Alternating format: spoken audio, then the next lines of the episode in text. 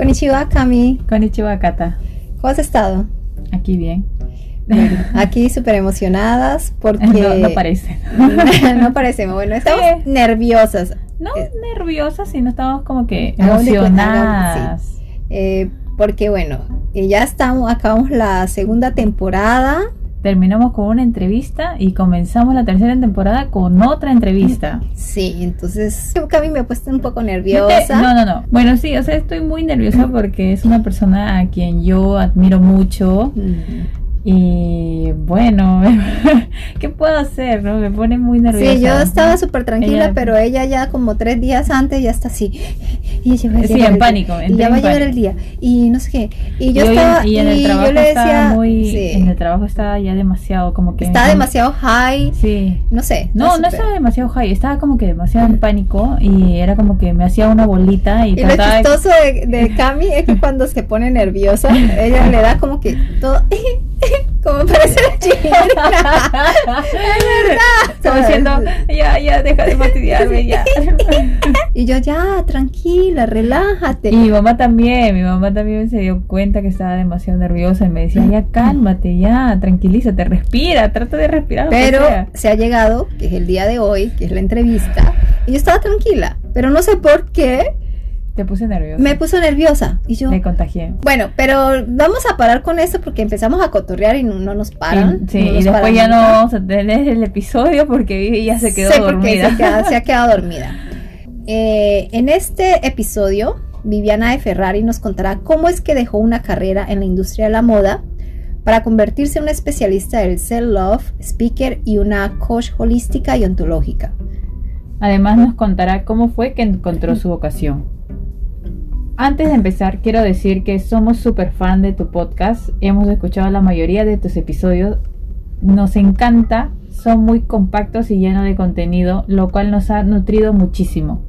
Por eso es un gran honor para las cotorreras tenerte aquí. Por cierto, feliz cumpleaños. Feliz cumpleaños. feliz cumpleaños. Gracias. Eh, gracias, chicas. Gracias a ustedes por tenerme aquí. Todo bien en familia, valorando todo lo que normalmente no valoramos porque normalmente vivimos nuestra vida corriendo de un lado a otro y no estando en cuarentena. Así que esos 45 días aquí en Perú, por lo menos a mí me han servido mucho para reflexionar y poner en perspectiva muchas cosas nuevas y pasar un, un santo tan tranquilo fue diferente poder hacerlo meditando, poder conectarme con lo que realmente quiero, poder tener mis momentos de altos y bajos, como cuando te das cuenta que las cosas no están saliendo como tú quieres que salgan y tus planes están saliendo algunos pero otros no y no sabes cómo hacer y qué va a pasar y todo, sientes que todo se te viene encima y se te derrumba, es como que por favor Señor ayúdame y sácame de aquí en este momento, pero después respiras un poco y eventualmente te das cuenta que no es el fin del mundo y que toda esa historia la habías armado en tu cabeza y exagerado en tu cabeza porque la realidad es que sí, unas cosas no están saliendo como he planeado y varias otras tampoco. Sin embargo, ¿qué puedo hacer yo para realmente cambiarlo? ¿Y qué puedo hacer para arreglar las cosas que ya me salieron mal? Porque ya la cagué ya pasó. Entonces, ¿cómo lo arreglo? Y en estos días he estado un poco en, en, esos altos y bajos que vienen desde demasiado agradecida con todos los mensajes, con todo el cariño, con todo el amor. Y por otro lado, también tratando de solucionar, apagar incendios y sacar más cosas, más material, más, más, más, más de todo. Y, y también dándome cuenta ok, para, respira, date un segundo. Sí, hemos visto en tus redes que te la pasas trabajando bastante. Sí, no paras, no paras. Felicitaciones. gracias, chicas, de verdad no paro. Cuando entré a este mundo jamás pensé que iba a hacer todas las cosas que hago hoy en día. Y es muy gracioso porque muchas veces eso pasa con nuestros sueños. Pensamos como este es mi sueño y estas son las cosas que quiero lograr y este es el camino que voy a tomar y eventualmente te das cuenta que el camino que creíste tenías que tomar está bastante alejado del camino que realmente tienes que tomar para llegar a hacer las cosas que quieres hacer. Entonces es un poco este autodescubrimiento de poder fluir con lo que va viniendo y las cosas que vayan cambiando a manera se presenten.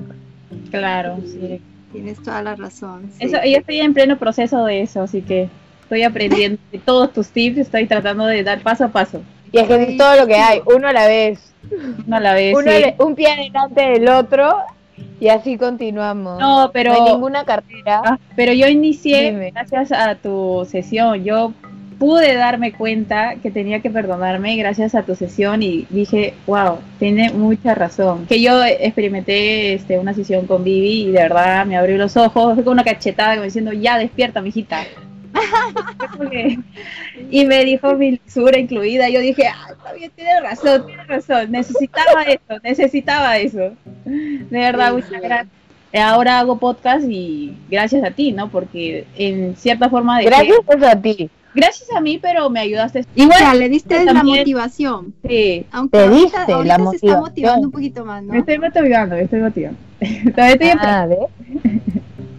Porque al final creo que lo más importante de todas nuestras sesiones es darnos cuenta que yo te puedo enseñar a dónde poner, dónde alumbrar, hacia dónde ver, pero al final la que ve tu potencial, la que ve las cosas que realmente puedes hacer, la que saca adelante sus ideas, eres tú, no yo. Entonces de eso se trata, que uno mismo se dé cuenta.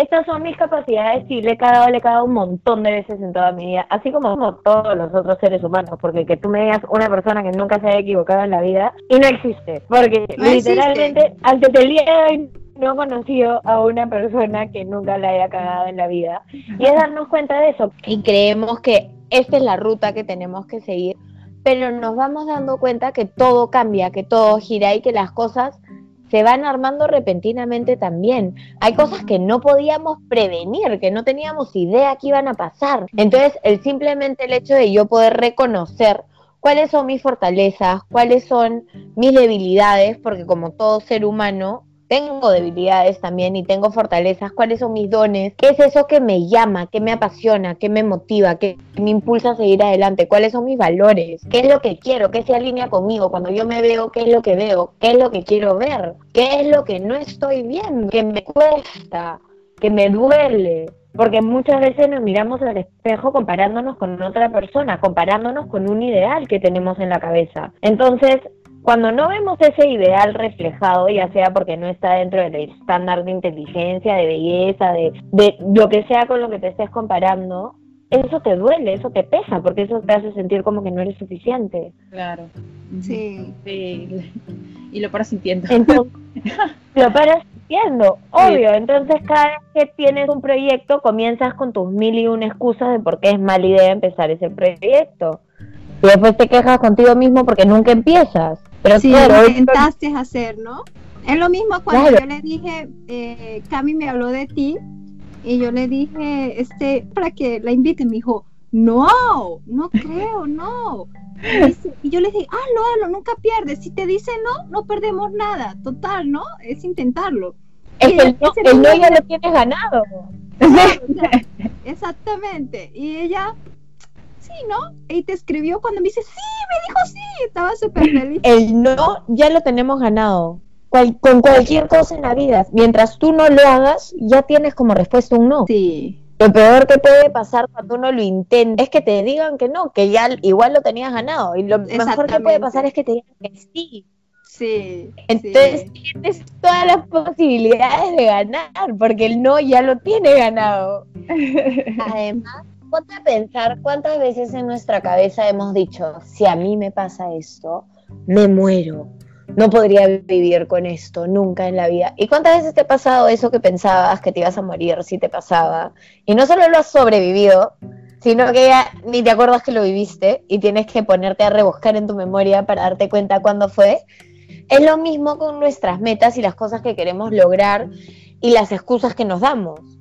Todas estas excusas ahorita son súper válidas, porque muchas veces hemos pasado por situaciones difíciles que hemos pensado jamás íbamos a sobrellevarlas, y aquí seguimos vivitos y coleando y habiendo vivido un montón de cosas que jamás pensamos sobrevivir, habiéndolas sobrevivido y estando bien. Entonces, si comienzas a darte cuenta del gran poder que tienen tus pensamientos y cómo estos van generando historias dentro de tu cabeza que tú te vives como realidad. Si te pones a examinar cuántas veces ha pasado todas esas cosas que tú dijiste, uff, no podría soportarlo si pasa, que han pasado, que lo has soportado, que ya lo soltaste, lo trabajaste, ya ni siquiera es algo que te pesa ni que te duele y es algo que puedes hablar libremente. ¿Cuántas de esas situaciones hay que además ya nadie se acuerda? Entonces esa vergüenza que yo relacionaba con esa situación dejó de darme vergüenza hoy en día. Entonces, si nosotros no nos atrevemos a lanzarnos a la piscina, a intentar hacer las cosas que realmente queremos hacer, y simplemente nos quedamos sentados cruzando de brazos, quejándonos por las oportunidades que no nos llegan, quejándonos o creando excusas por todas esas cosas que no voy a hacer, no voy a hacer, que digan esto y esto de mí. Pero si tú te pones a pensar realmente ¿qué tanto dicen de nosotros? ¿Vamos a alguna vez poder controlar lo que otra persona dice de nosotros? No. ¿Qué tanto dicen de nosotros? No tanto. Sin embargo, todo el día se dice algo de nosotros que puede ser o no ser real. Y comienzas a soltar estas inhibiciones que vamos generando nosotros mismos y estas excusas de no hacer las cosas que queremos hacer. Porque nos vamos dando cuenta que lo peor que te puede pasar es que te digan que no que no te salga, pero por lo menos lo intentaste. Mm. Claro. No llegaste al final.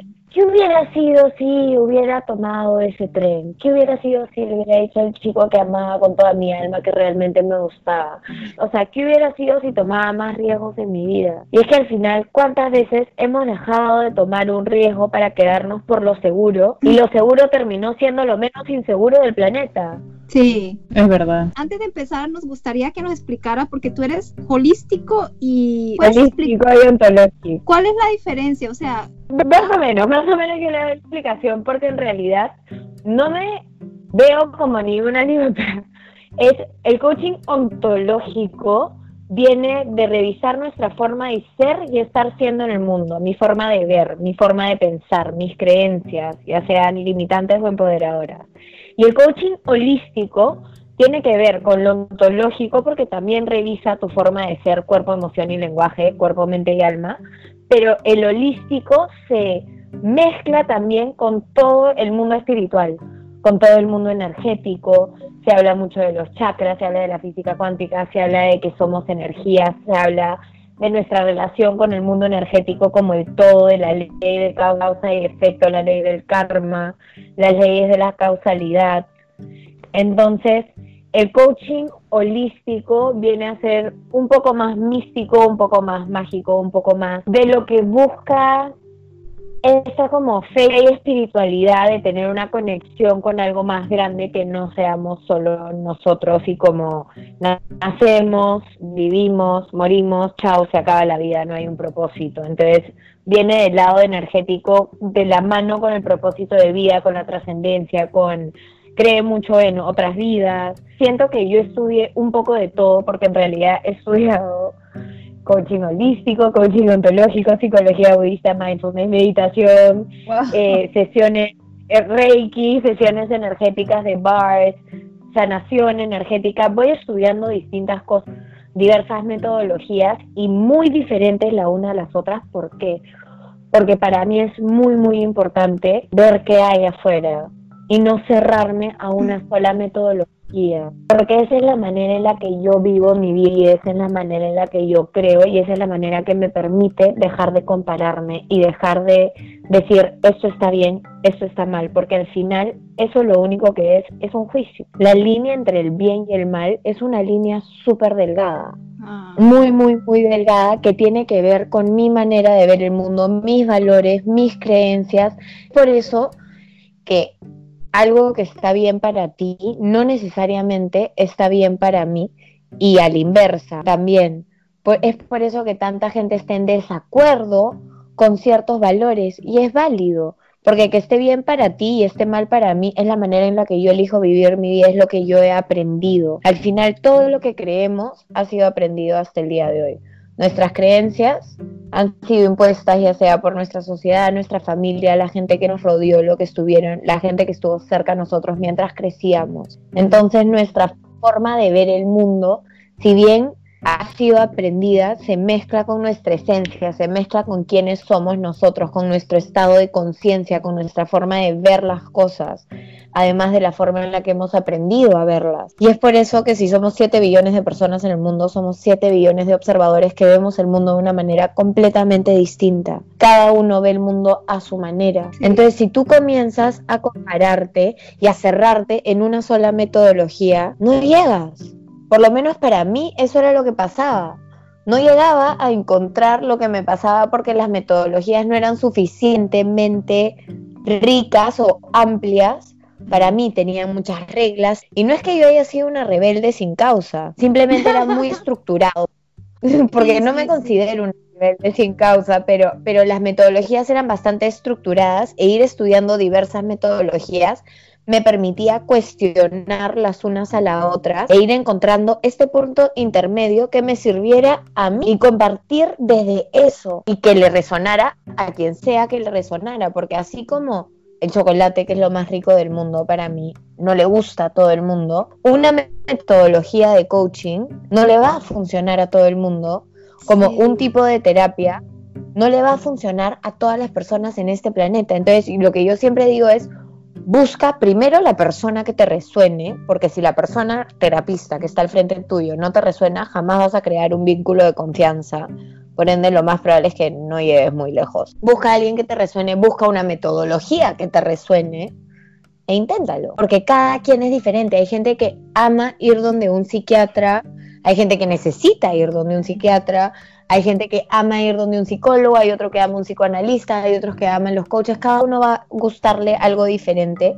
Y creo que el poder entender que hay distintas metodologías, lo digo no solo como distintas metodologías de terapia, sino que hay distintas maneras de vivir la vida que estamos viviendo y que cada uno tiene la libertad de crear su vida a su manera sin cuestionar si está bien o mal, porque mientras uno no le haga daño a nadie, yo soy libre de hacer lo que se me dé la gana. Entonces, cuando uno comienza a ver que estas metodologías que son cuadriculadas o que tienen una filosofía y una forma de hacerse para estar dentro de la, metodología, cuando comienzas a encontrar que hay más, que en verdad puedes mezclar y hacer una receta de las 10 recetas que aprendiste y cambiarlo todo y condimentarlo, te das cuenta, mierda, la mitad de las reglas que me enseñaron no sirven de nada. Para nada. Y yo como cojuda viviendo así como buena estudiante con todas las reglitas ahí puestas. Sacando 20. Pensando que era una estúpida pero sacando 20 en el cuaderno de quién, porque en el mío no me sacaba 20. En el mío seguía comparándome como que esa sesión estaba mal hecha, que estaba creando rapport de una manera en la que no debería de estar creando rapport, que cuatro años después me di cuenta que la manera en la que yo lo hacía era otra manera de crear rapport, que funciona más efectivamente que la manera que había aprendido en la primera metodología que estudié. ¿Me entiendes? Entonces, no es que funcionara más efectivamente, simplemente que funcione efectivamente y resuena más conmigo. Me funciona a mí más que la primera metodología que estudié. Entonces, cuando nosotros entendemos eso, cuando realmente nos damos que no hay necesariamente un bien y un mal tan tajante, tan severo, sino que hay diversas maneras y que la vida es como una receta donde uno va agregando una cosa, va saliendo de la otra, a veces no tienes de algo, pero lo consigues y lo, le mezclas otra cosa. Siempre vas consiguiendo algo para hacer que funcione. Siempre. Wow, qué Siempre estás constantemente cambiando todos los escenarios que nos hacemos en la cabeza, solo el 10% llega a pasar realmente. Sí, tienes toda la razón. Cuánto tiempo, ¿Tú sabes cuánto tiempo perdemos pensando en lo que podría pasar que nunca pasa? Sí. Sí, 90% de nuestro tiempo. Eso es lo que perdemos. El tiempo nuestro.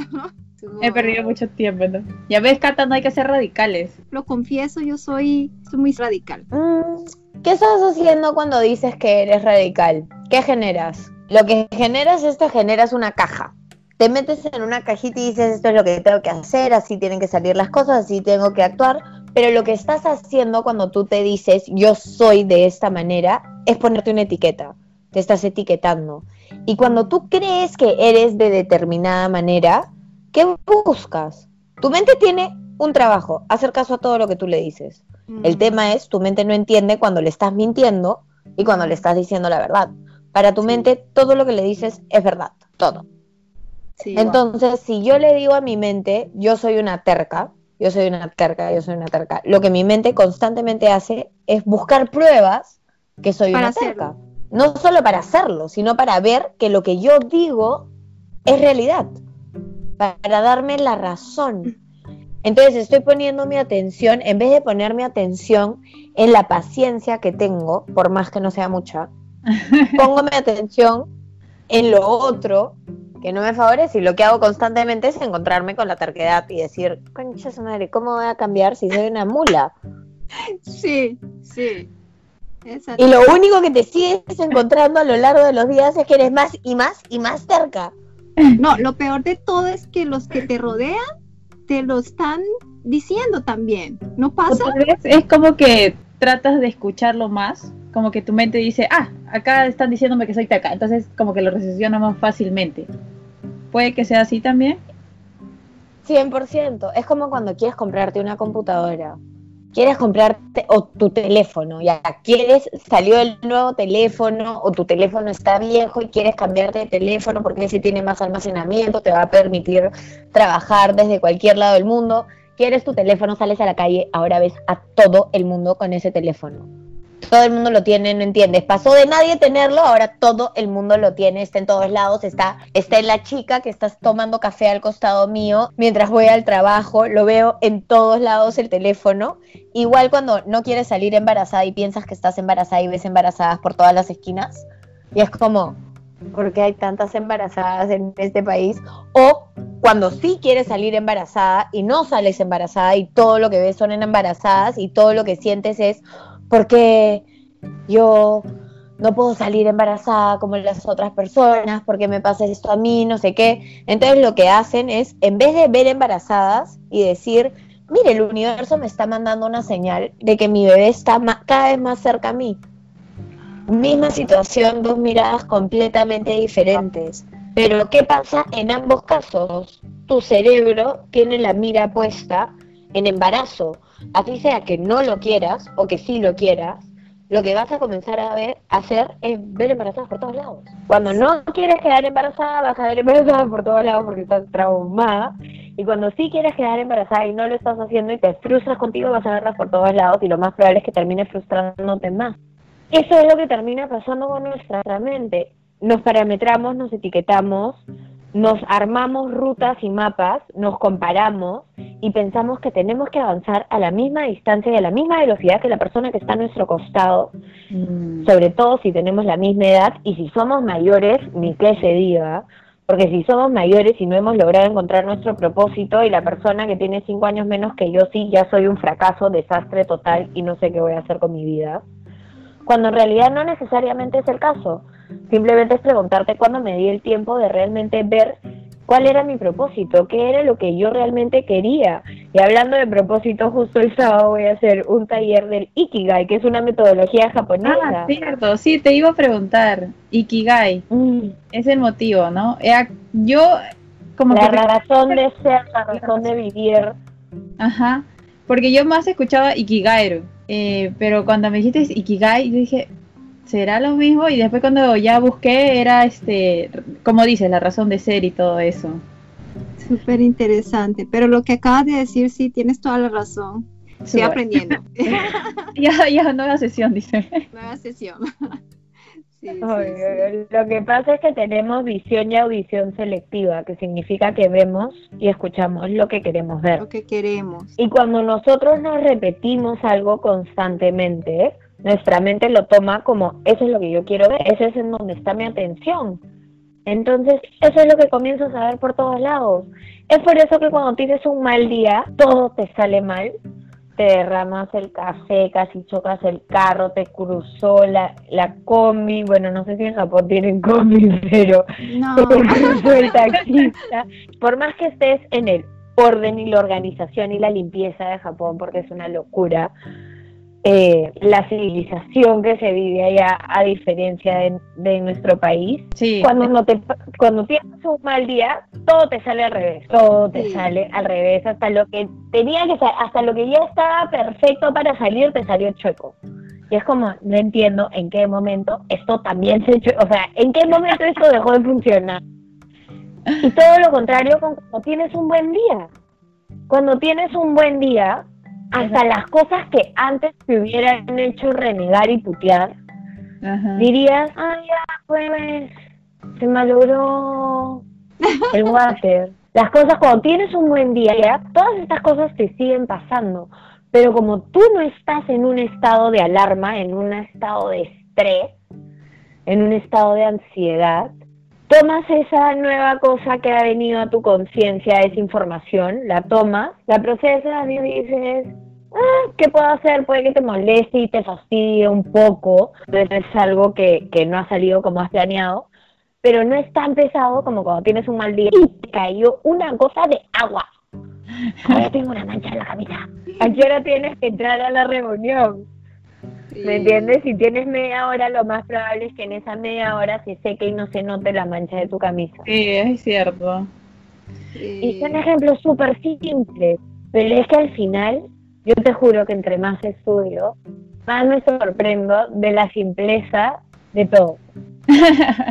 Todas las respuestas son tan simples como Mira en qué estás enfocando tus pensamientos, a qué le estás dando prioridad, a dónde estás llevando tu mente, qué realidad estás generando, qué es lo que estás viendo, porque sí, todo el mundo pasa por situaciones difíciles, todos. Y acá nadie ha venido a hacer una lista de comparación de a quién le, le tocó peor y a quién mejor y, ay, claro, pues qué fácil para ti hablar porque tú no tienes no sé qué cosa, tú no tienes esta enfermedad. Acá nadie se está comparando ni viendo quién es más víctima que la otra. Todos pasamos por momentos difíciles, cada uno tiene diversas herramientas para superar las cosas que hemos pasado.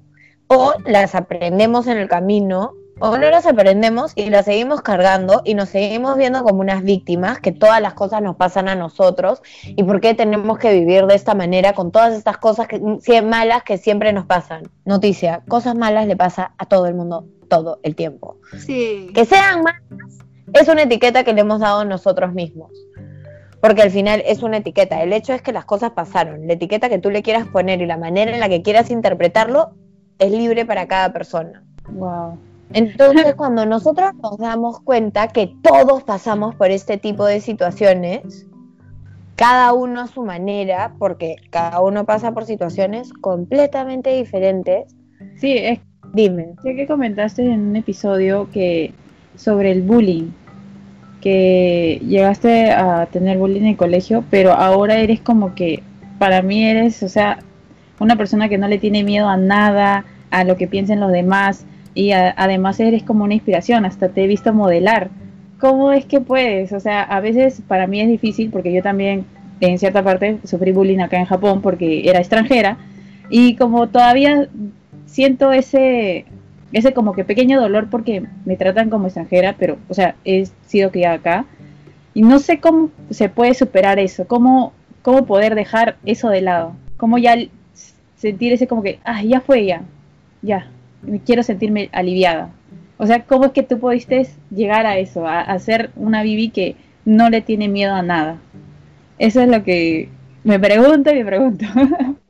La, pregunta del momento. La pregunta del millón. Y ese es el tema. Tú me ves como una persona que no tiene miedo y que está dispuesta a lograr todo lo que se propone en, esa, en su vida.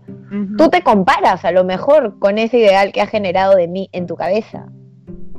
ese ideal no es una realidad, es un ideal sí, yo logro las cosas que me propongo, pero yo nunca dejo de hacer algo porque tengo miedo. Yo me cago de miedo todo el tiempo y lo hago con miedo.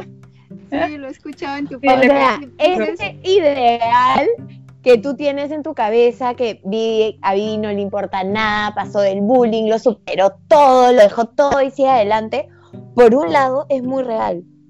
Por un lado sí llegué a superar grandes cosas y a seguir adelante y a lanzarme a la piscina, pero por otro lado sigo siendo esa niñita que se ultra, ultra caga de miedo y que tiene que empujarse constantemente. Cami, a mí me tomó dos años abrir mi Instagram. Dos años. ¡Wow! ¡Wow! Dos años. Entonces, qué ideales se están haciendo de la gente que siguen, de la gente que admiran, de la gente que a lo mejor son sus modelos a seguir para lo que ustedes quieren lograr. Lo que la gente ve de la vida de otra persona es lo que puedes ver, lo que interpretas y lo que te imaginas que es. Porque la gente nunca se abre tanto para, como para decirte, ah, sí, yo ese video lo hice con miedo, esa conferencia también. Y es un miedo que no me paraliza, ¿por qué? Porque yo sé que soy buena en mi trabajo, yo confío en las metodologías que he estudiado, confío en mis propias experiencias personales, confío en que he dedicado horas de horas de horas haciendo lo que hago para volverme cada vez mejor y poder ponerme al servicio de otras personas. Entonces, yo he hecho todo lo que esté en mis manos para ser una buena coach, para ser una buena mentora, para ser una buena persona. No quita que no tenga miedo que me rechacen, no quita que me dé miedo cagarla cuando una empresa grande me contrata para hacer una charla para sus trabajadores, porque esa sigue siendo una posibilidad por más buena que sea, por más segura en mí misma que sea, el error es humano y está dentro de las posibilidades en todo lo que uno hace. Entonces, si yo te digo que lo superé todo y que ahora no tengo miedo a nada, te estaría vendiendo la mentira más grande porque sigo teniendo miedo a muchas cosas. Sin embargo, sé que si yo no me saco de mi zona de confort, si yo no me tiro a la piscina, si yo no lo hago con miedo, si yo no voy más allá de esa barrera que yo misma me he puesto en mi mente, jamás voy a poder saber si lo logré o no. Mm. Sí, este, eh, bueno, como ya he escuchado bastante de, tu vida personal, así yo sé que tú estuviste en, en, la industria de la moda, trabajaste bastante tiempo. ¿Y cómo fue que diste ese, ese giro de moda a la vida espiritual? ¿Cómo fue que encontraste esa vocación? Yo no la encontré, me encontró a mí. Yo nunca lo encontré. El coaching me encontró a mí. Yo Mira, después de pasar por el bullying en el colegio y Cami, sé que no te contesté la pregunta de cómo lidiar con eso y creo que hay mucho trabajo que uno puede hacer con su niño interior para sanarlo, para abrazarlo, decirles que estás aquí para él, que ahora lo escuchas, que lo quieres, que lo ves, que lo validas. Mucho trabajo interno con, el niño interior puede ayudar a superar momentos de bullying. Eh, podríamos hablar 10 horas del tema de bullying y cómo superarlo, pero creo que el tener claro también que muchas personas hacen bullying porque están descontentos con ellos mismos y quiénes son y necesitan encontrarle el defecto a otra persona para sentirse mejor con ellos, nos puede ayudar a nosotros o a las personas que estén pasando por bullying a verlos y tenerles compasión. Verlos y decir, bueno, si esa es la manera en la que tú quieres verla, pues chévere contigo, yo sé lo que valgo realmente, yo sé que hay más de mí. Pero para eso también tienes que saber que hay más de ti. Y ese es trabajo tuyo y de nadie más. Porque que otra persona te haga bullying, no hay rechazo sin consentimiento. Si tú le permites eso, puedes sentir el rechazo. Pero si tú simplemente lo miras como alguien que no es que no sepa lo que está haciendo, es que estoy tratando de buscar la palabra sin ser mala. Pero si tú lo miras como alguien que simplemente está expresándose de la única manera que sabe, y se le está agarrando contigo, Dios sabe por qué razones, porque muchas veces estos ataques de bullying o es, vienen de, nunca les ha pasado que estás súper cargado un día y alguien te dice algo y le mordiste, volteaste y, no tenía nada que ver con esa persona. Entonces es un poco así, pero con el bullying la gente que te hace bullying, te hace bullying desde lo que a ellos piensan podría dolerte y lo que ellos piensan está mal contigo, pero de repente tú ni siquiera piensas que eso está mal contigo. Entonces, ¿por qué te tiene que afectar? Wow. no lo había visto. Y eso es obviamente, pero esto, esto es obviamente una versión para un adulto que está sufriendo bullying. Si es que es bullying en el colegio sería un tema mucho más delicado que hablaría mucho más a detalle. Pero estos son como pequeñas cosas que tú mismo puedes ir dándole vueltas en tu cabeza y diciendo, ah, no lo había visto de esta manera y a lo mejor ese razonamiento y ese tomar de conciencia me permite no sentirme tan afectado la próxima vez que vivo una experiencia de bullying. O no enfocarme tanto en esa experiencia y simplemente enfocarme en mí y en lo que yo quiero reconocer y ver de mí mismo frente al espejo, porque al final la única relación que tienes durante toda tu vida es la tuya contigo mismo, porque con nadie más pasas 24/7 hasta el día que te mueres, más que contigo. Entonces, ¿qué relación es la que realmente quieres trabajar? ¿Lo que piensan otros de ti o lo que piensas tú de ti mismo? Porque eso es lo que pasa, da vueltas 24/7 en tu cabeza. Respecto a eso, ¿cómo haría uno para encontrar el niño interior de uno? Hablar con su niño. ¿Hay algún ejercicio o algo? Porque lo he escuchado varias veces. Hay, hay múltiples ejercicios hay múltiples meditaciones, pero simplemente con cerrar los ojos e imaginar que lo tienes ahí al frente, imaginar qué ropa tiene puesta, cómo se ve, qué edad tiene, agáchate a su altura, míralo a los ojos, pregúntale qué necesita. Lo más probable es que necesite un abrazo, que necesite reconocimiento, que necesite amor, que necesite cariño, que necesite que le digas que no fue su culpa, que está bien, que, estás salvo, que ahora estoy aquí para cuidarte y no voy a dejar que nada te falte, que voy a venir a visitarte todos los días y abrazarte y a darte ese reconocimiento y ese cariño, que esté tranquilo, que está bien, que debe estar bien. Y esto lo vas haciendo tú en tu mente y puedes abrazar a tu niño interior, puedes darle un beso. Y mucha gente que lo hace a ver, dependiendo también si hay traumas muy severos que esta persona ha vivido en su vida, y no quiero decir traumas porque cuando uno dice la palabra trauma agranda más toda la situación, pero digamos que si has vivido cosas muy difíciles y sientes que solo no vas a poder, busca ayuda. Puede ser conmigo, puede ser con cualquier persona con la que quieras buscar ayuda, ¿no? Pero sí es importante que puedas ir donde alguien que pueda soportarte y a lo mejor ese soporte es tu prima, tu amiga, tu quien tú quieras. A lo mejor es un profesional. Busca lo que a ti te parezca, es tu vida, pero sí hay que ser conscientes que a veces necesitamos una ayuda extra bien hecha, sobre todo si siento que no soy capaz para que eventualmente te des cuenta que sí eres capaz.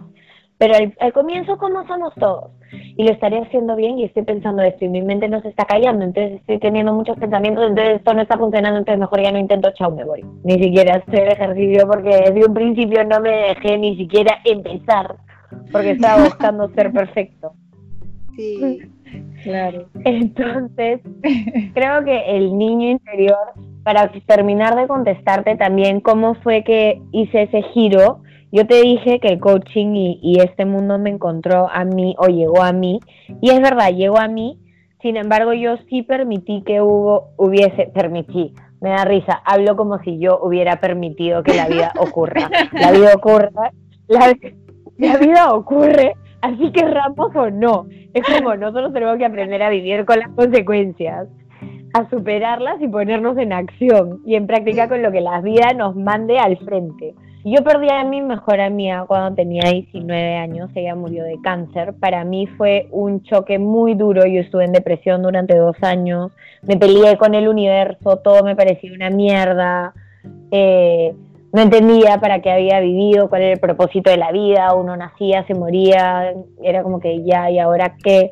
Trabajaba en esta súper revista en París, la gente con la que trabajaba amaba su trabajo, veía la moda como una expresión de arte, veía las texturas, las telas, la... para ellos era como estar en Disney y para mí era un zapato más. Dije, mierda, creo que estoy en el lugar equivocado, yo no estoy sintiendo lo que está sintiendo esta gente, yo quiero sentir esto.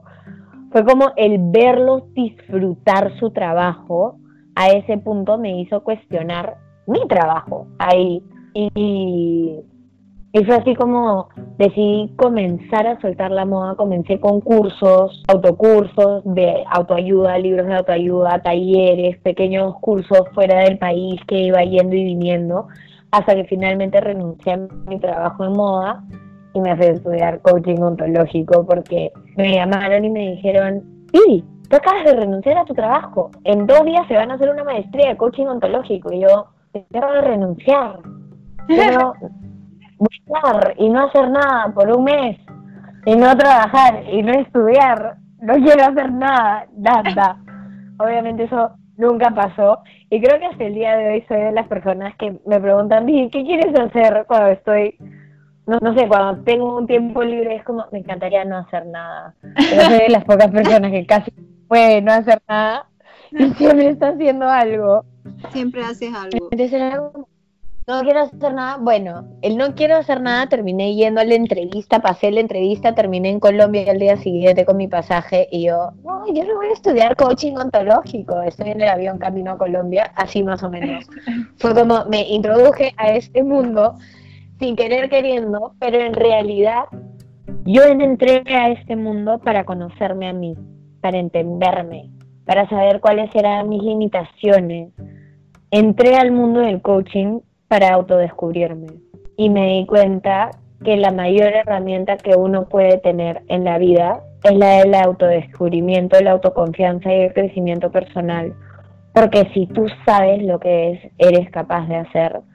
Si tú sabes que hay veces en las que te autosaboteas y te metes cabe y sigues dando te con palos y sigues el mismo círculo vicioso repitiéndote las mismas tres líneas por los últimos cinco días y lo sabes, también sabes que tienes un poder, también sabes que tienes la posibilidad de cambiarlo. Entonces, al comienzo era muy, muy frustrante.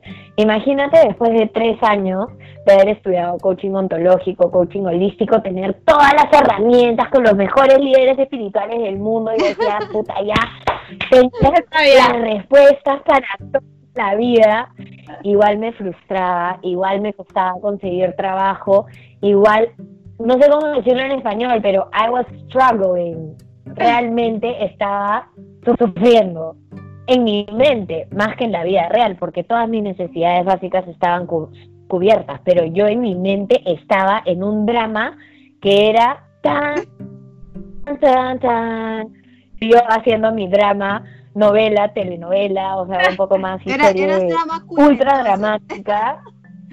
pero es que no se lo digo. Absolutamente todos somos drama queens. Somos especialistas siendo drama queen. Por eso cada vez que alguien me dice, no, pero yo no soy creativa, es como, hola, ¿tú has visto toda la mierda que te dices 24/7 que nunca termina pasando? Y eso no, te parece creativo. Solo que lo usas Todo un montaje. Obvio, usar toda esa creatividad para sentirnos mejor, empoderados, para, para sacar ideas de cómo podemos lograr las cosas que queremos lograr. No, todo lo contrario. Usamos nuestra creatividad para hundirnos en el hueco, para sentir que somos una mierda, que nunca vamos a lograr ninguna cosa, que todo nos va a salir mal, que el mundo se va a caer, que nada me va a funcionar. Ajá, pero ¿por qué siempre tratamos de castigarnos? No sé, es como que inconscientemente siempre tratamos de castigarnos. Pero ¿estás realmente tratando de castigarte o estás haciendo lo único que sabes hacer? Que es drama. planear para lo peor. Quiero drama en mi vida. Pero es que no es que lo único que sabemos hacer es el drama, pero constantemente estamos planeando para lo peor. Solemos hablar de una manera más dramática cuando estamos cansados, cuando algo nos da flojera, cuando no queremos hacer las cosas. Tú mira a un niño, ¡ay mamá! yo no quiero hacer las tareas de colegio, qué horrible, me han dejado muchas tareas. Eso es sufrimiento. O sea, ahí hay una emoción, ese niño realmente está sufriendo. Tortura. Igualito somos nosotros, o sea, realmente sentimos esa emoción.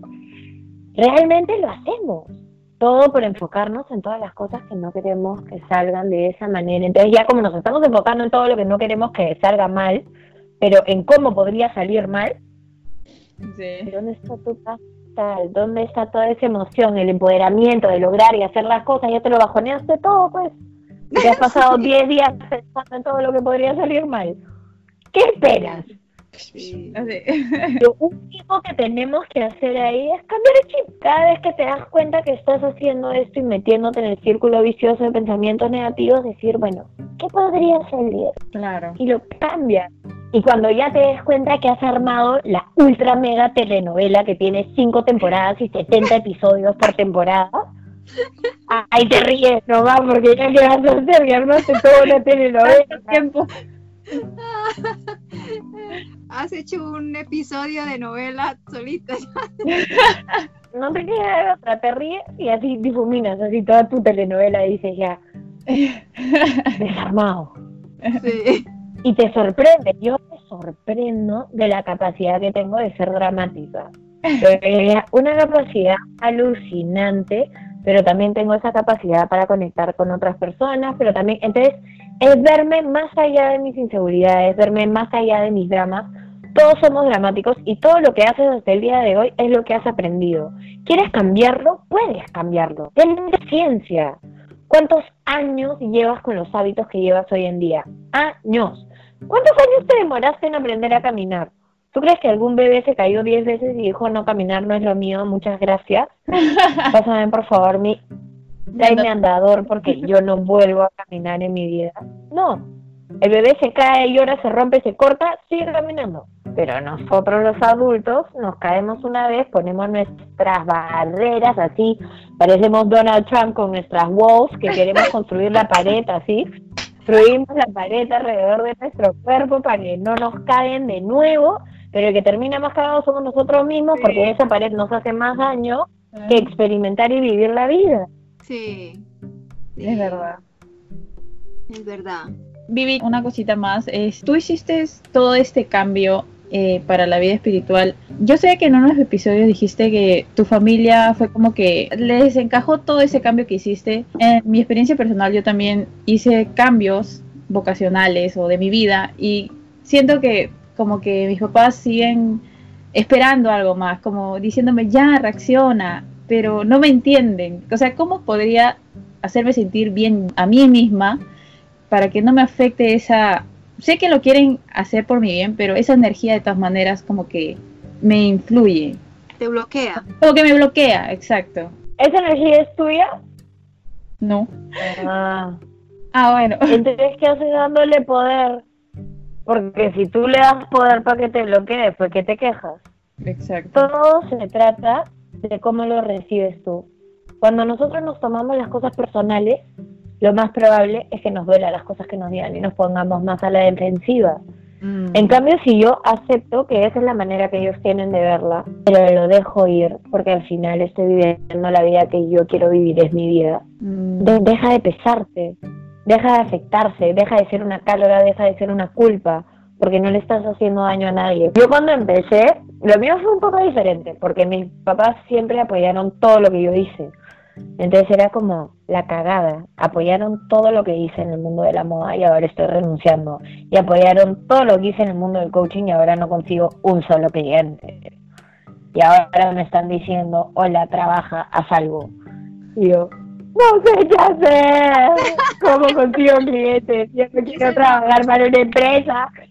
Yo quiero ser coach. Eso es lo que yo quiero hacer en mi vida. Y ahorita me río, pero había pasado de ser como la, hija perfecta, entre comillas, que tenía un súper trabajo en París, en una súper revista, con una buena posición, a ser una desempleada que no sabía qué iba a hacer con su vida, que estaba terminándose sus ahorros, que vivía en la casa de sus papás, yo me sentiría como un fracaso, yo me sentía horrible.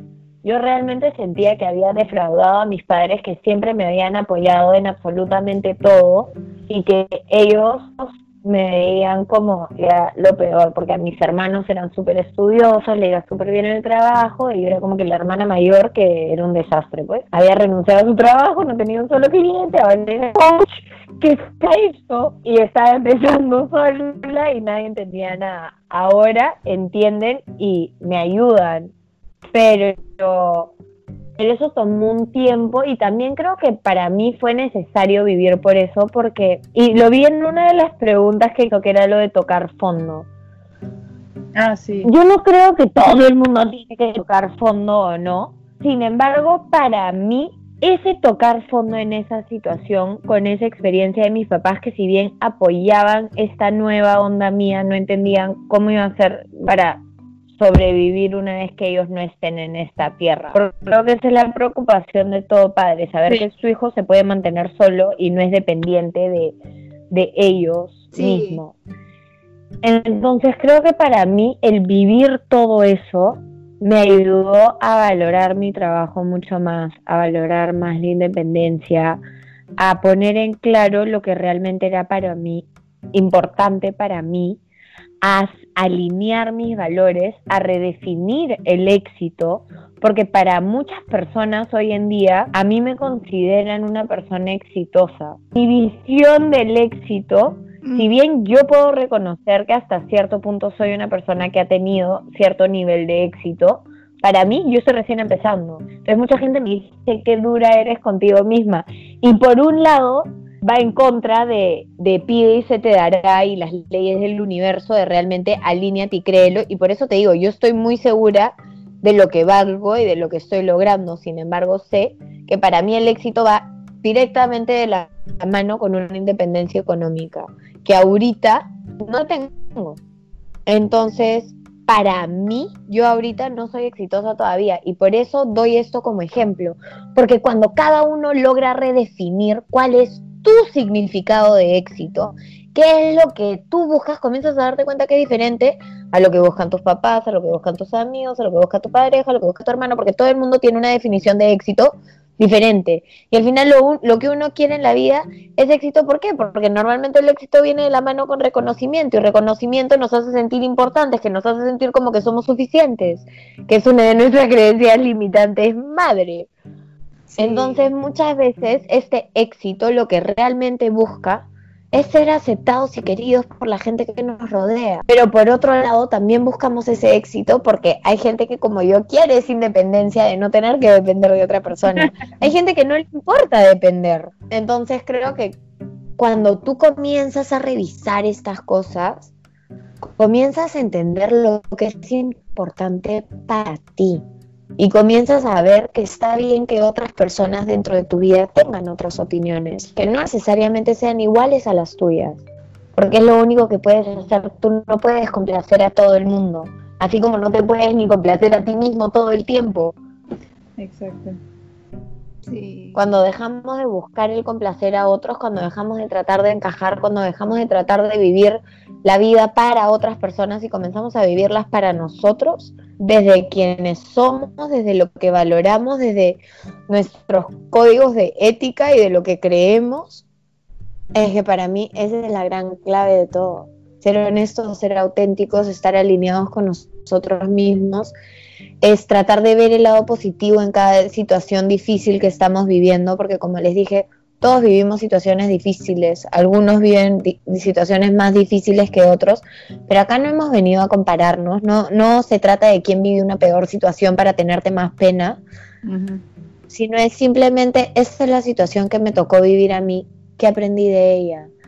Cuando yo comencé a decir que todo pasaba para algo, es que comencé a entender que todo tenía una razón de ser, que todo tenía un aprendizaje detrás y que toda situación, inclusive los momentos, porque en el momento que lo estoy viviendo a veces no sé para qué, para qué lo estoy viviendo, es como, puta madre, una vez más en esta montaña rusa de emociones que ya no sé qué hacer. y eventualmente cada vez más rápido voy encontrando creencias limitantes que digo, wow, no me había dado cuenta que eso estaba ahí, o voy encontrando un patrón repetitivo de algo que hago constantemente y es como, ok, quiero cambiarlo, o es algo que lo identifico tan rápidamente que no necesito cambiar ahorita, o es algo que me sigo dando excusas y no quiero cambiar ahorita. Yo estaba diciendo que iba a dejar de fumar mi cigarro electrónico cuando se acabe mi líquido de cigarro electrónico y se acabó hoy día y hoy día estuve todo el día buscando excusas de por qué yo debería de buscar más líquido para mi cigarro electrónico. Y era como, Diana, el tiempo para tratar de sabotear las cosas que estamos logrando porque pensamos que no vamos a ser suficientes y capaces de realmente lograrlo.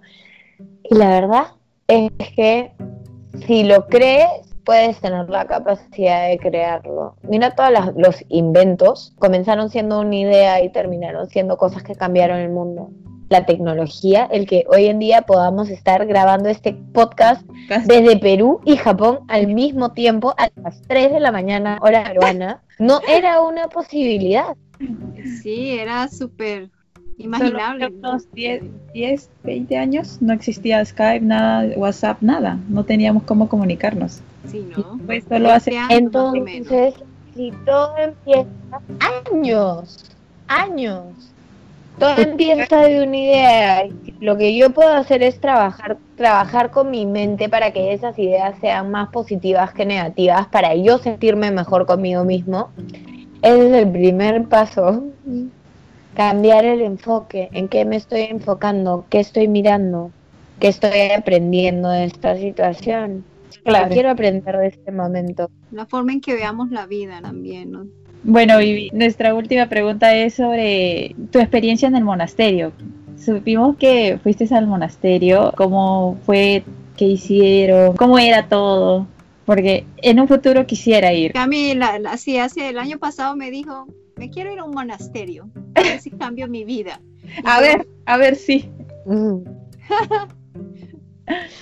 bueno, te cuento tu vida no cambia a menos que tú la decidas, porque una de las cosas que aprendí en el viaje que hice a Asia fue que no importa qué tan lejos ibas, tus problemas te siguen porque están adentro de tu cabeza. Entonces, a menos que decidas de trabajarlos, y los puedes trabajar desde tu cama, desde tu sofá, desde tu casa o desde el otro lado del mundo, pero no hay una necesidad de ir a un lugar para trabajar lo que ya está dentro de nosotros. Y eso fue lo que aprendí. Eso fue el regalo más grande que tuve de mi viaje en Asia.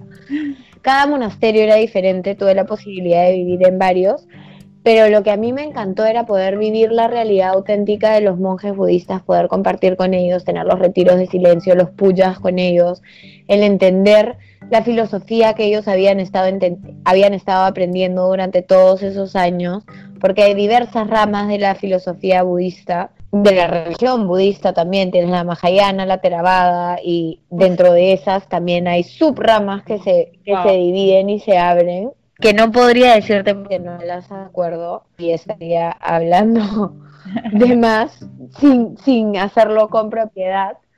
Claro. Pero lo que a mí me encantó del monasterio fue el sumergirte en un mundo completamente diferente, con creencias completamente diferentes. Fue, fue bastante es que no encuentro la palabra para describirlo, porque me pasé tres meses debatiendo con la monja que el ego era necesario en una vida no monástica. Para llegar a la mente iluminada estaba completamente de acuerdo con ella, el ego tenía que ser erradicado, pero para la vida no monástica que vivimos nosotros, el que yo quiera ser mejor persona, que viene de mi ego, me hace mejor persona, ya sea me hace ser mejor profesional, me hace ser mejor hermana, mejor hija, me hace ser mejor pero ese querer mejorar viene de mi ego, por ende, hasta cierto punto hay una parte de nuestro ego que es positiva. Ese debate lo tuve durante tres meses y medio con la monja hasta que aprendí que nunca iba a hacer que la monja vea el mundo de mi manera y que lo único que tenía que hacer era aprender a soltar y respetar que esa persona tenía otra manera de ver el mundo que podía servirle. Y claro, lo que tenemos que entender es que cada manera de ver el mundo incluye ciertas cosas y excluye otras. Por ende, si yo elijo esta manera de ver el mundo, me limitado a esta manera. Si yo elijo esta otra manera, me limito a esta otra manera.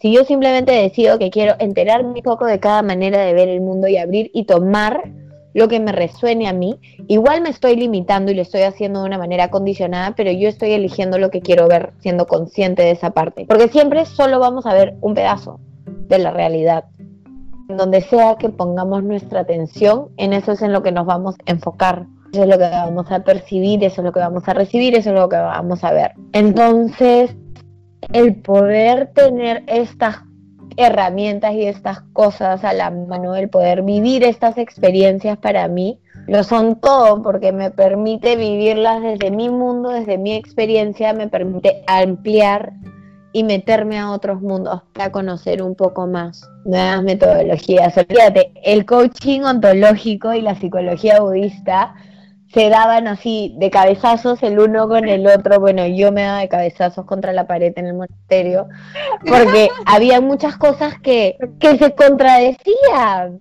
Yo decía, no entiendo. He estudiado esta metodología, es la mejor escuela de coaching ontológico, y ahora estoy en este monasterio estudiando esto, y lo que se están diciendo la una con la otra no se complementan, no dando la mano. ¿A cuál creo? Wow. Ahí fue donde aprendí. Toma lo que te resuena de una situación, de una metodología, de lo que sea que hayas vivido y lo demás, déjalo ir, suéltalo. Porque si es que no te resuena, no te va a hacer sentido. Y si no te, te hace sentido, jamás vas a crear un hábito. Y si no creas un hábito, no vas a generar un, cambio a largo plazo. Wow. wow. Y eso es para darte un ejemplo de todo lo que podríamos hacer. Pero sí. Wow. O sea que no es necesario ir a un monasterio para encontrarse con uno mismo. Eso es lo que nos quieres decir en y aparte soltar algunas creencias. Exactamente. El camino empieza por uno mismo, el camino está en ti. Y porque tu vida la vas a vivir desde tu mente y tu estado de conciencia hasta el día que te mueras. Entonces, si tú logras cambiar eso, ya sea con cursos en línea, con sesiones en línea, con viendo películas, leyendo libros de autoayuda o de crecimiento personal o de física cuántica o de lo que sea, tú eres la que está adquiriendo esos conocimientos y ampliando tu nivel de conciencia. Por ende, estás trabajando en esas cosas que a lo mejor hoy en día sientes que te frenan y te limitan. Wow. Wow. Explotó mi cerebro. Para cerrar, queríamos pedirte que nos recomendaras un libro para superar o tratar de no tener miedo para que nuestros cotorreros escuchen. Un libro para dejar el miedo de lado. Mm. Yo creo que un libro que los puede ayudar un montón son Los Cuatro Acuerdos de Miguel Ruiz que no sé si te ayuda a dejar los miedos de lado, pero te habla de la impecabilidad de la palabra y la importancia de la manera en la que te dices las cosas y la intención con la que te dices las cosas, porque sí, todo lo que nos decimos tiene un impacto sobre cada célula de nuestro cuerpo. Habla de no tomarnos las cosas personales, que es algo que vivimos haciendo constantemente porque pensamos que el mundo gira alrededor nuestro y que todo lo que pasa y todo lo que hacemos está siendo visto y analizado por todas las personas que nos rodean y en realidad no hay nada más lejos a esa realidad de lo que podríamos estar pensando realmente porque cada uno está en su propio mundo. Todos vivimos en nuestros propios mundos pensando que todo el mundo nos está mirando a nosotros cuando nos están mirando. Habla de hacer lo mejor que puedes en todo momento. Y es que cuando tú das el 100% de ti mismo, por más que las cosas no salgan como tú quisiste, diste el 100%. Entonces no hay nada que reclamar, no hay nada que decirte. Tú diste lo mejor de ti, las cosas no salieron como quisiste, entonces puedes decir, a lo mejor no eran para mí y dejarlo ir más rápidamente que flagelarte, darte con palo y decir, porque por mi culpa yo no hice, yo no sé. Yo hice lo mejor de mí mismo. Mm. Entonces creo que ese libro, si bien no es necesariamente el libro que te lleva a la acción, ese libro lo leí por segunda vez cuando salí del monasterio en Nepal y me sorprendí de cómo, si bien Miguel Ruiz habla de la filosofía tolteca, que es la cultura azteca, era exactamente lo mismo que yo aprendí en el monasterio en la filosofía tibetana. Exactamente lo mismo y me hizo cuestionar cómo podía ser que estas tradiciones tan antiguas tenga mensajes claro. Uno habla de la magia negra, la magia blanca en base a nuestras palabras, el otro habla de intenciones. Tienen lenguajes diferentes, pero el corazón del mensaje en ambos lados era el mismo. El mismo mensaje. Y es como, esto tiene que ser gente que ha estado conectada, ya sea con la, divinidad, con su ser superior, con los maestros, los guías, con Dios, con lo que tú quieras llamarlo pero que todos tengan la misma información me parece una cosa de locos y creo que ese es un muy buen libro que te permite reflexionar y te puede ayudar a comenzar a hacer cosas en base a esas reflexiones que hagas. Que empezar a leerlo. Sí. Yo quería preguntarse sobre la meditación. Para mí es muy difícil meditar. Hace una semana estoy intentando meditar. ¿Qué nos aconsejarías como para poder aprender a meditar? A mí se me hace súper difícil concentrarme. Estoy tratando de meditar, deja tu mente en blanco, pero como que mi cabeza ya está en otro lado. Estoy pensando qué es lo que tengo que hacer. Es, que tu mente nunca es en blanco y la meditación no tiene nada que ver con poner tu mente en blanco, simplemente tiene que ver con conectar con esos momentos de paz y calma que Deepak Chopra los llama the gap, que es como el vacío ese momento en el que tu mente realmente no está pensando nada, pero después viene un pensamiento. Nuestra mente constantemente está llena de pensamientos. La meditación lo que trata es que uno medite y encuentre estos momentos de vacío, de plenitud, de concentración. Y el punto es que hay más de mil tipos de meditaciones y cada uno debería de salir y buscar cuál es la que resuena más con ellos. Tú puedes meditar y concentrarte en tu respiración, puedes hacer mindfulness y hacer que tomar un vaso de agua sea tu meditación o tu vaso de jugo o el plato que estás comiendo y concentrarte en cada sabor, en cada mordisco que estás dando y hacer las cosas conscientes. Uno puede eh, meditar mientras camina concentrándose en cada paso que está dando. Entonces, en realidad es muy fácil decir yo no puedo, o a mí no me sale, pero ni siquiera hemos buscado qué tipos de meditaciones hay, cuántos tipos hay. Creemos que meditar es poner la mente en blanco y en realidad es mucho más que eso porque no podemos poner la mente en blanco. Es simplemente buscar esa conexión conmigo para poder aprender a escuchar mi cuerpo. Entonces, busca diversos artículos. Escribí, bueno, yo escribí artículos de la ansiedad que están en el blog de Belcorp, pero en el comercio, en View, escribió, me llamaron para, para ayudarlos con un artículo sobre la meditación y ahí está toda la info. Cami, te la voy a pasar para que puedas ponerlo en, en algún lado de este podcast y la gente pueda ver. Así que en ese link lo pueden encontrar con toda la info sobre la meditación. Oh. Y además le doy diversas meditaciones, Sun Gazing, la de Osho y un par más, creo que le di cuatro, para que puedan practicar diferentes metodologías y si esas no le funcionan, busquen otras. tu vida tú eres el responsable de encontrar las meditaciones que te resuelven a ti y de modificarlas. Todas las meditaciones y todas las metodologías que existen hoy en día fueron invención de alguien en algún momento. Así que si a ti te funciona hacer algo raro dentro de tu meditación, pero te da ese nivel de conexión, te da ese nivel de conciencia, ¿qué importa si es raro o no? No tiene que funcionar a todo el mundo, te tiene que funcionar a ti. Y punto. Para mí, hacer este tipo de sesiones son una meditación. Oh, Para mí es, es mi manera de... Yo cuando estoy muy estresada, es como, quiero dar una sesión de coaching. Eso me, me, ayuda, me sirve, me revitaliza y me llena de energías o dar una charla. ¿Por qué? Porque me permite desconectar de todo eso y conectar con el momento presente y estar aquí. Y aquí, en este momento, todo está bien. Todas mis preocupaciones todavía no son realidades, están en mi cabeza, dando vueltas. Algunas que son realidades no puedo cambiar. Entonces estar aquí en esta conversación es lo mejor que puedo estar haciendo en este momento. Ay, qué rico, gracias.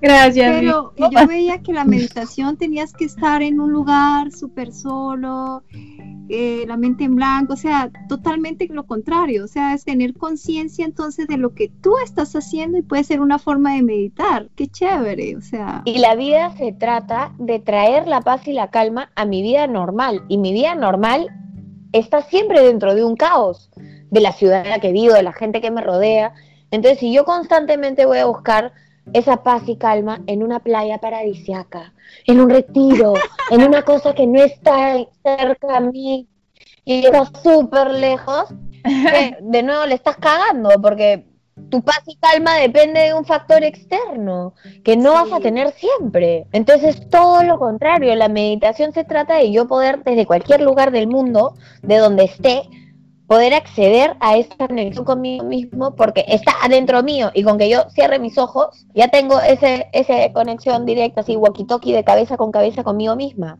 Y de eso se trata. Estamos súper agradecidas. Esperamos que esta sea una de las primeras de tantas veces que puedas volver a nuestro podcast. Muchas gracias, Viviana, por aceptar nuestra invitación. Y aprendimos muchísimo, muchísimo. Cami, mil gracias por la invitación. No sabes cuánto me alegra que hayas empezado este podcast y que estés haciendo todas las cosas que quieres, así que un aplauso para ti. Quiero escuchar el tuyo también. Aplaude, carajo. Reconocimiento. ¿Cuándo celebran? Gente, una cosa muy importante, por favor. Tienen que celebrar sus logros. Estoy harta de que esperemos a que la gente externa celebre las cosas que vamos logrando, por más chiquita que sea. Si tú querías hacer ejercicio y hiciste 20 sentadillas antes de irte a, dormir, celébralas. Porque si nosotros no comenzamos a celebrar cada pequeño logro que vamos haciendo, ¿cómo esperamos mantenernos motivados? Además, si nosotros no lo celebramos y no nos sentimos felices por las cosas que estamos logrando, nunca vamos a estar realmente felices.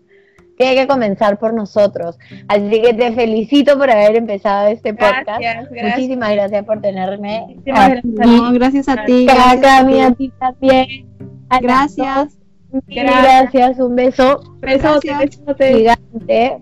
A ver si nos vienes a visitar cuando ya termine toda la pandemia, obviamente. Me encantaría. Ojalá algún día se dé la oportunidad de ir a visitarla. Muchísimas gracias. Nos vemos pronto. Gracias. Chao. Chao. Bueno, cotorreros, esto ha sido todo por este episodio.